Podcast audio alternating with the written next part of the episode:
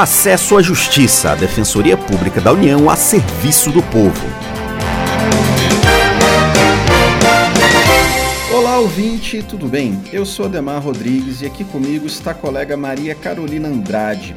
Nesta edição, vamos falar sobre salário maternidade. Olá, Ademar, olá, ouvinte. O salário maternidade é um dos principais direitos da trabalhadora brasileira e garante que ela possa dar atenção a seu filho recém-nascido.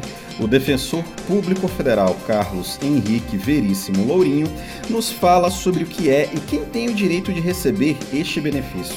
O salário maternidade é um benefício previdenciário que é pago à segurada da Previdência Social durante o período de afastamento do trabalho em razão do período de resguardo, quando for o caso de parto, ou no período de adaptação, no caso de adoção. O, salário maternidade também será devido em caso de, de aborto não criminoso. O benefício, o salário maternidade, é, pra, é devido durante o prazo de 120 dias. Isso para o caso de parto ou adoção, e em caso de aborto não criminoso, o benefício será pago por 14 dias, por duas semanas. A primeira condição para ter direito ao benefício é ser segurado da Previdência Social, ou seja, recolher contribuições à Previdência Social e terão direito ao salário maternidade assegurada a empregada, a trabalhadora avulsa, a empregada doméstica, contribuinte individual, ou seja, autônoma, a segurada especial e a segurada facultativa, ou seja, aquela que não exerce atividade remunerada de filiação obrigatória, mas deseja recolher contribuições à Previdência Social, como é o caso, por exemplo, da dona de casa. Lembrando que a segurada desempregada também terá direito ao benefício, desde que ainda preserve a condição de segurada da Previdência Social. Em alguns casos, homens também podem receber o salário maternidade. O defensor Carlos Henrique nos fala quando isso é possível em caso de adoção ou guarda judicial para fins de adoção de criança e terá o prazo de 120 dias, independentemente da idade da criança. Num caso de cônjuges ou, ou companheiros, somente um deles é que poderá receber o benefício. A outra hipótese de concessão do salário maternidade ao homem é em caso de falecimento da segurada, que tinha direito de receber o benefício e faleceu durante o parto ou logo após o parto. No caso, o cônjuge ou companheiro sobrevivente terá direito ao salário maternidade por todo o período, ou, se a segurada já estava recebendo o salário maternidade, terá direito ao período restante. E o que fazer para ter esse direito garantido?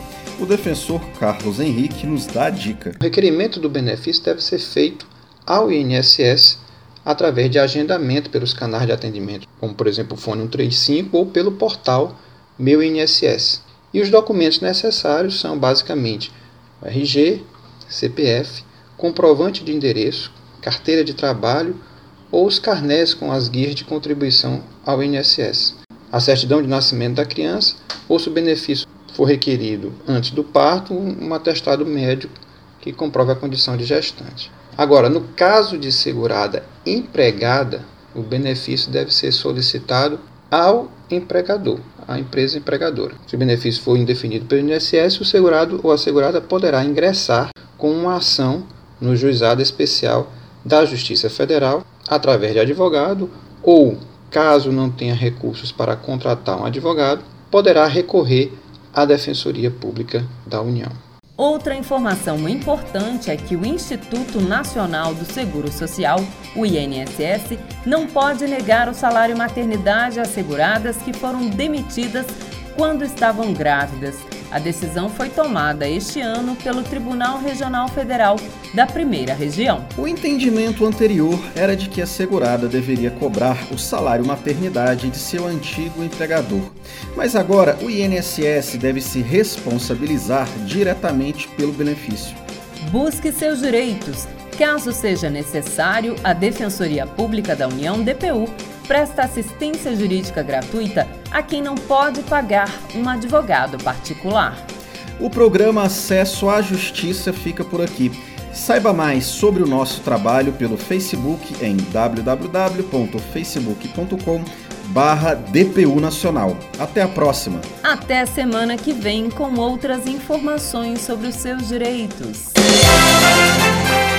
Você ouviu Acesso à Justiça, uma produção da Assessoria de Comunicação Social da Defensoria Pública da União.